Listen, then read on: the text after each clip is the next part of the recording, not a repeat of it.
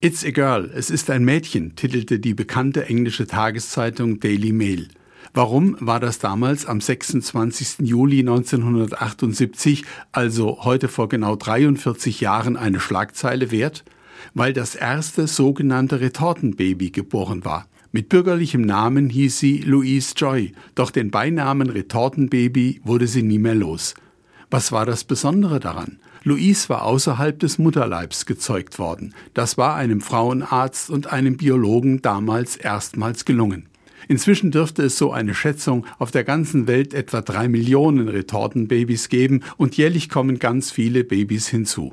Es war sicher ein Zufall, dass auch an einem 26. Juli ein Mann geboren wurde, der mir beim Lesen der Meldung über das Retortenbaby sofort in den Sinn kam. Aldous Huxley, ein britischer Schriftsteller, geboren im Jahr 1894. Bekannt geworden ist er vor allem durch seinen Roman Brave New World, Schöne neue Welt, der 1932 erschienen ist.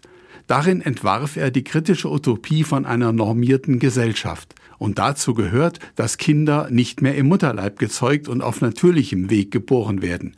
Die Kinder werden durch Manipulationen der Embryonen so geprägt, wie der gesellschaftliche Bedarf es erfordert. Zufrieden machen sie allein Konsum, Sex und eine Droge.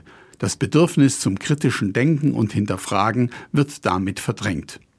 Menschen so schaffen, wie man sie braucht, dieser Gedanke ist immer noch da und damit meine ich nicht die Möglichkeit, kinderlos bleibenden Partnern zu einem Kind zu verhelfen.